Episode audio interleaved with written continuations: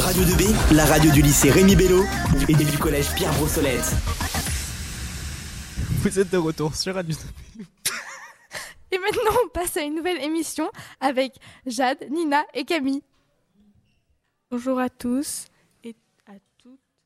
Aujourd'hui, Camille, Lina et moi allons vous raconter les conditions de vie dignes en France et dans d'autres pays, dont l'éducation et les droits. Je vais vous passer la parole à Lina. Alors tout d'abord, selon l'article 23 de la Déclaration universelle des droits de l'homme, je cite, Toute personne a droit au travail, au libre choix de son travail, à des conditions équitables et satisfaisantes de travail et à la protection contre le chômage. Tous ont droit, sans aucune discrimination, à un salaire égal pour un travail égal. Pourtant, cette déclaration n'est pas appliquée, pas appliquée correctement dans le monde, car 50 millions de personnes vivent dans l'esclavage moderne en 2023, selon les dernières estimations mondiales de l'esclavage moderne. Parmi ces personnes, 22 millions étaient soumises au, tra- au travail forcé et 25 millions étaient piégés dans un, mariage forcé. Ces chiffres incluent une douzaine de millions d'enfants. Selon la fondation Walk Free, environ 60% des victimes d'esclavage moderne du monde se trouvent en Asie, dans cinq pays plus, précisément. L'Inde est celui qui en compte le plus, avec 18, 18 millions devant la Chine qui est à 3,4 millions.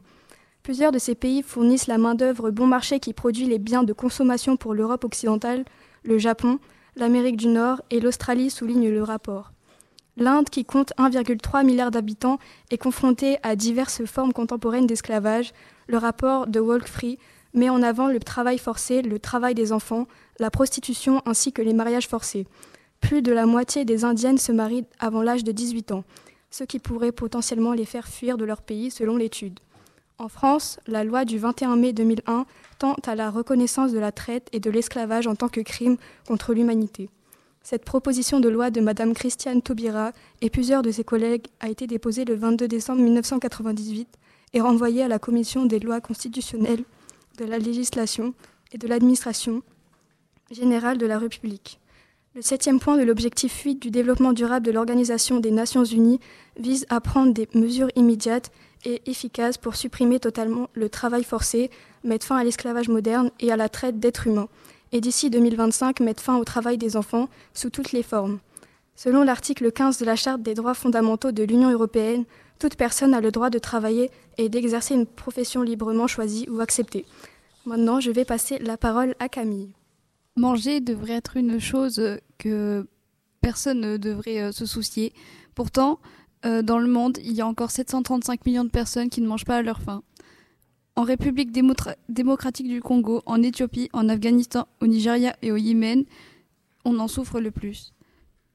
Plus généralement, le continent africain où un cinquième de la population souffre de la famine, soit 282 millions de personnes. En France, les plus jeunes sont davantage touchés par le manque de nourriture.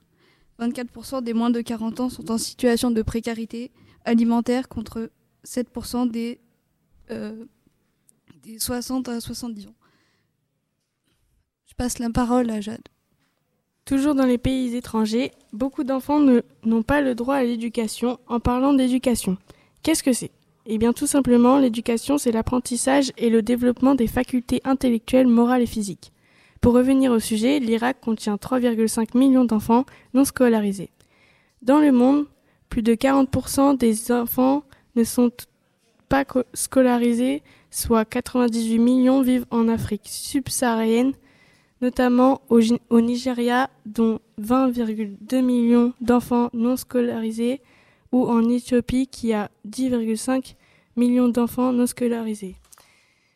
En France, l'école est gratuite, laïque et obligatoire d'après les deux lois de Jules Ferry du 16 juin 19- 1881 et du 28 mars 1882. Et donc toute personne étrangère ou non a le droit à l'éducation en France.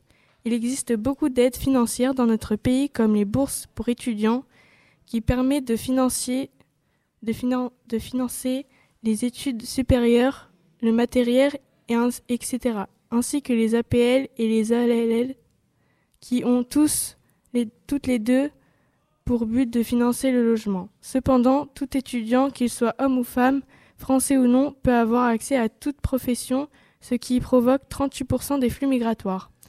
Entre autres, le système français permet aux mineurs d'aller à l'école jusqu'à 16 ans minimum, ce qui n'est pas le cas dans beaucoup d'autres pays, soit 244 millions d'enfants et de jeunes âgés de 6 à 18 ans ne vont toujours pas à l'école. Je passe la parole à Lina. En parlant de migration, qu'est-ce qu'elle désigne?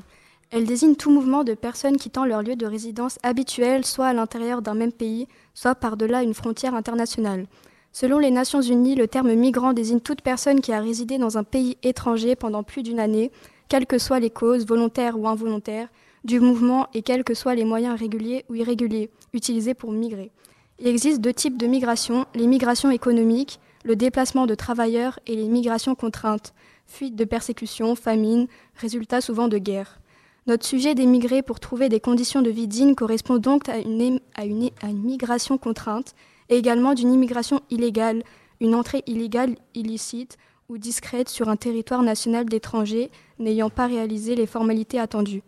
Maintenant, je vais passer la parole à Camille. Selon les principes de la Déclaration universelle des droits de l'homme, tout individu a droit à la vie, à la liberté, à la sûreté de sa personne. Nul ne sera tenu en esclavage ni à la servitude. L'esclavage et la traite des esclaves sont interdits sous toutes leurs formes. Nul ne sera soumis à la torture ni à des peines de traitement cruels, inhumains ou dégradants. Maintenant, après avoir écouté notre émission, est-ce que vous êtes sûr qu'ils sont respectés? Eh bien, merci à vous les filles. C'était euh, Jade, Nina et Camille sur Radio 2B.